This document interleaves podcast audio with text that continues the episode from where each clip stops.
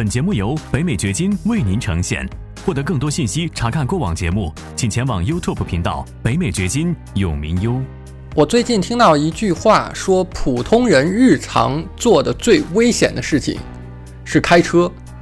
这个话听起来还有那么点道理啊，想想好像是这么回事儿。如果是在远古的时期，人们日常做的最危险的事情是什么？恐怕是去狩猎。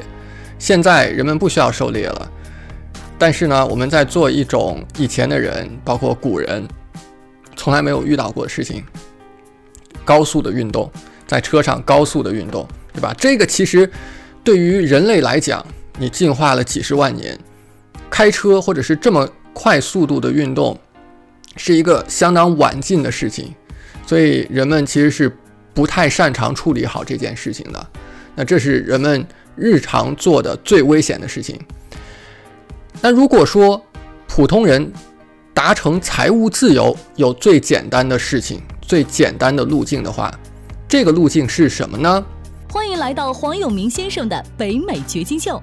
无论你是哪种角色，生意人、职场人、学生、父亲或是妈妈。你希望获得更高的收入，建立自己的财富，获得财务、时间和地理自由。为什么？因为你想要照顾好自己，照顾好你的家庭，照顾好你的员工。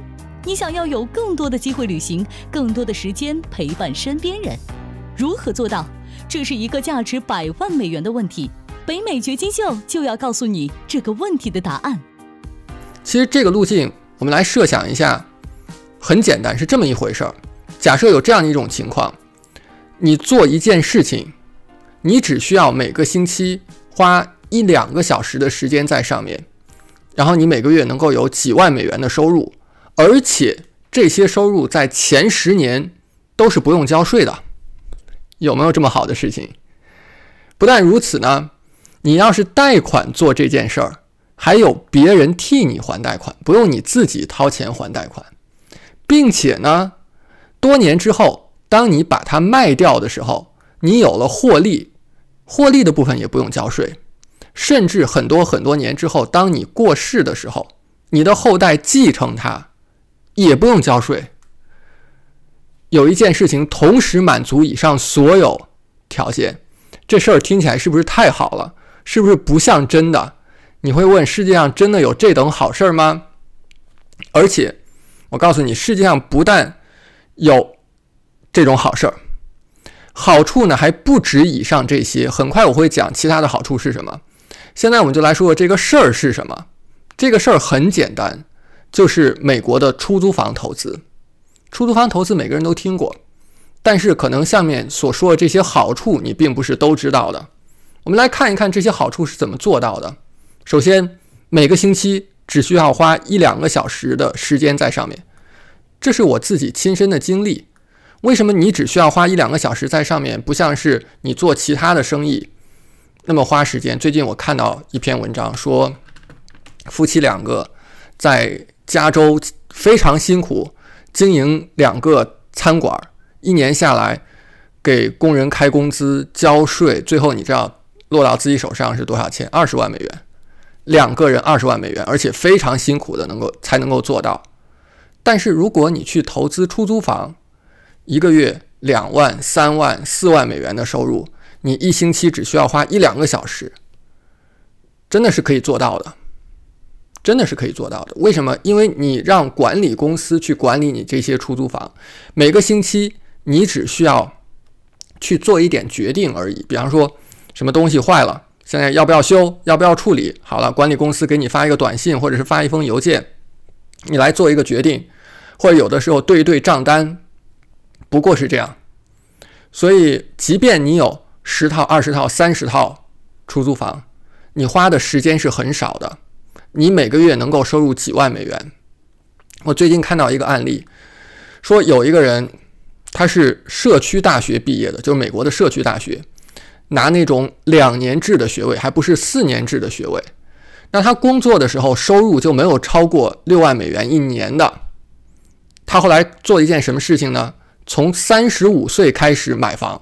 我不是说三十五岁是早的，其实他是晚的。你能够二十五岁开始，就二十五岁开始；你能够十五岁开始，就应该十五岁开始。三十五岁他开始买房，在拉斯维加斯买了十二套房，到四十岁的时候他就开始不上班了。为什么？因为这些房子就可以养着他了，而且呢，他的房租收入前十年是没有交过税的。很快我们会说为什么他可以做到这一点。现在呢，他每个月月入两万美元，来自于这些房租。他没有孩子，所以呢，两万美元一个月是让他过得很爽的。现在我们来说一说，为什么做出租房投资前十年你的租金是不用交税的？这是美国税法让你可以完全合法的做到的一件事情，而且还不是可选项，不是说你可做可不做，是你必须做的事儿，必须让你不交税。那就是当你去买住宅地产的时候，它是可以按照二十七点五年来折旧的。这个二十七点五年的税务寿命呢，跟你这个房子本身的寿命没有什么关系，不是说你这个房子必须是新房才可以折旧二十七点五年，二十七点五年之后转手给下一个人，下一个人就没法折旧，不是，是每一次有一个。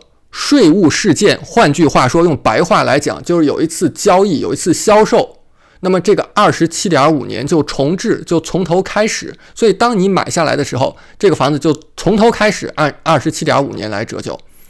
只有建筑物可以折旧，土地是不可以折旧的。所以我们打一个比方，比如说你买了一栋房子，三十五万美元买的，建筑物的价值是三十万，那用三十除以二十七点五年，你每一年呢是有。一点零九万的折旧，这一点零九万呢是可以用来扣除你的收入的，你的房租收入。那这一点零九万的收入是不需要交税的。与此同时，你持有这个房子的时候，你要花钱维修它，是不是？维修维护的钱呢，也是可以做税务扣除的，不会让你为这部分去交税的。那同时，你看啊，房子是在增加价值的，很有可能是在增加价值的，因为过去几十年，我们看过去六十年美国房价的历史，它一直是整体上是在向上走的。虽然有的时候会有调整，但是你持有时间比较长的时候，你长期持有、长期投资的时候，它是在向上走的，而且在给你带来收入的同时，你还在少交税。甚至于你符合一定的收入条件，比如说你的年收入少少于十万美元，或者是你的主要工作是做房地产，这个在税务上面叫 real estate professional，房地产专业人士。不是说你要考一个什么证，而是你达到一定的条件，就认为你是一个房地产专业人士。那么这些折旧呢，不但可以抵扣来自房子本身的租金，甚至可以抵扣你其他的收入，比如说你的工资收入。也就是说。完全有可能做到一件什么事情？完全有可能做到通过买投资房来降低你的 W2 收入所交的税，就是你在公司上班的工资收入交的税是有可能通过投资出租房来降下来的。世界上还有没有这样的事情？你做其他任何投资有没有这么好的事情？没有的。那而且呢，即便折旧在一年当中。你用不完，到你卖房的时候还可以用上。比方说，你有二十万美元的折旧，你没有用上，好了，那将来未来哪一年，你说我把房子卖了，这个房子价值上涨了，涨了三十万，那我可以这三十万呢抵扣二十万，让你少交资本利得税。你知道，在美国生活呢，最大的三个支出。我们的财务上面最大的三个窟窿是什么？税、住房和车。你想一想，是不是这样？你每年的收入有百分之四十、百分之五十拿来交税了。你住一个房子，少则一两千，多则两三千的成本每个月。然后你还有车的支出，可能有车贷，然后车险、车辆的维修保养、油钱等等。车也是很吃钱的一个东西，所以税。住房、车是你需要解决的，你在美国生活的三大窟窿，你的财务的三大窟窿。房地产投资至少能够给你解决以上两项，能够解决税。刚才咱们已经说了，怎么解决你的税，怎么降低你的税，甚至让你不交税。另外还可以解决你的住房的开支。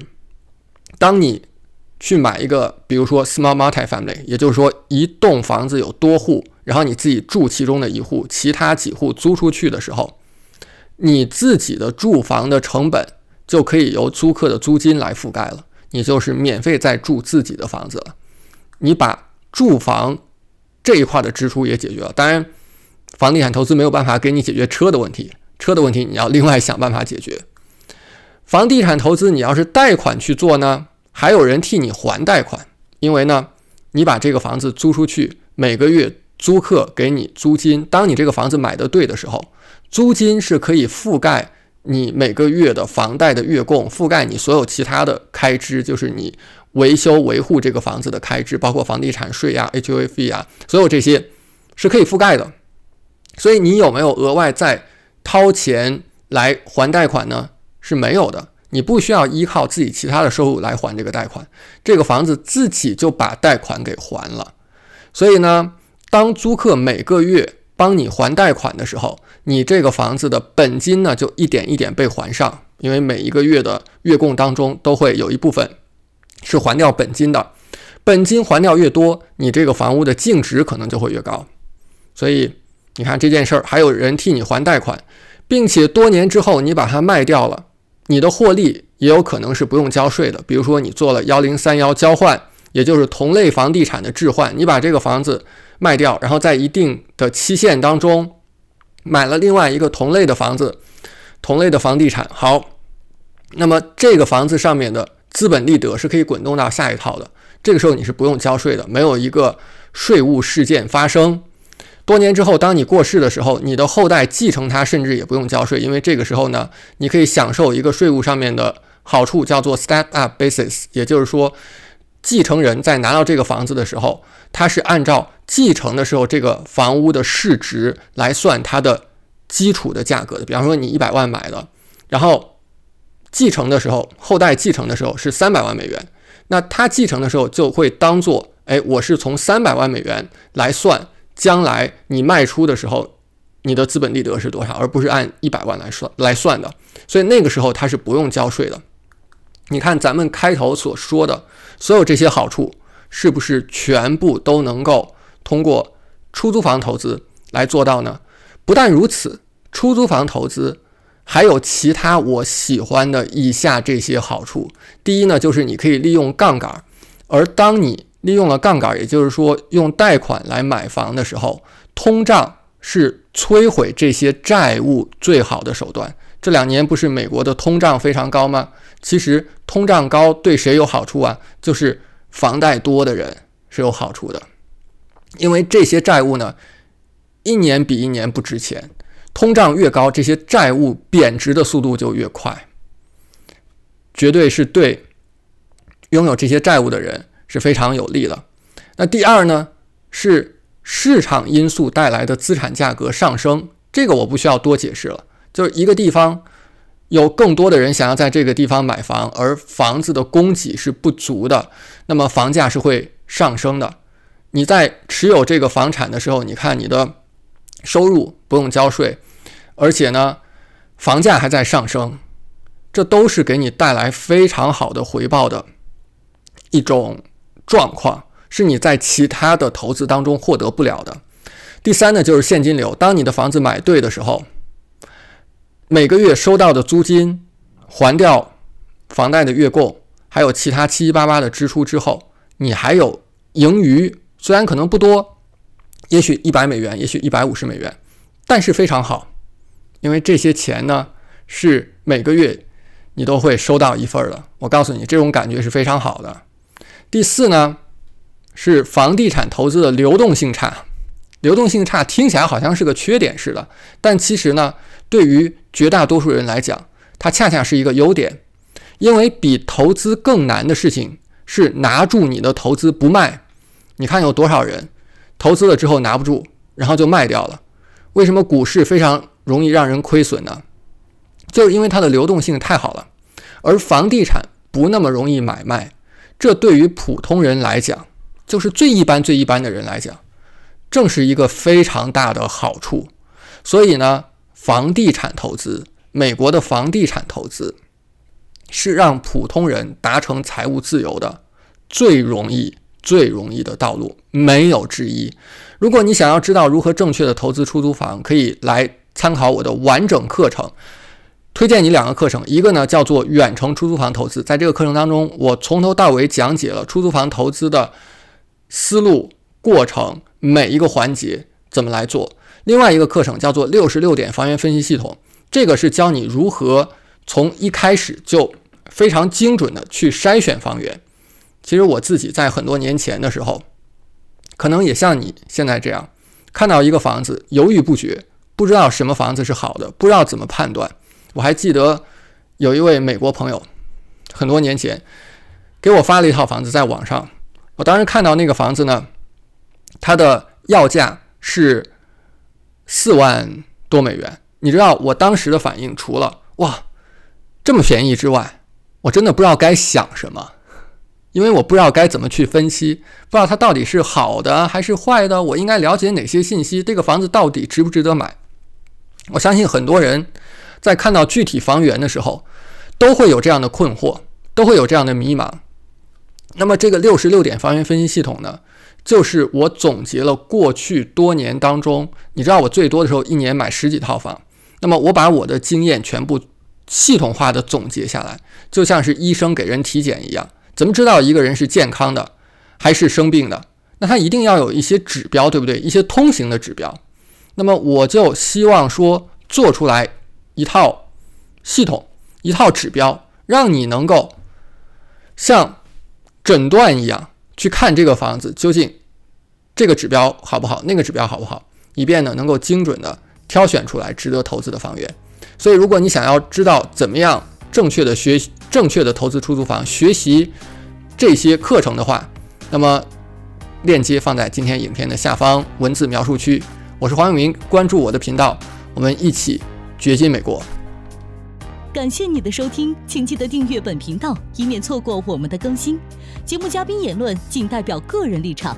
记住，如果你需要法律、税务或投资建议，请咨询具有专业资质和能力的人士。完整的免责声明和使用条款，请移步我们的官方网站永明优点 com 查看。如果你想要获得更多有价值的信息，也欢迎前往我们的 YouTube 频道北美掘金永明优。在那里，你可以看到本节目的视频版以及更多新鲜内容。再次感谢您的收听，我们下期再见。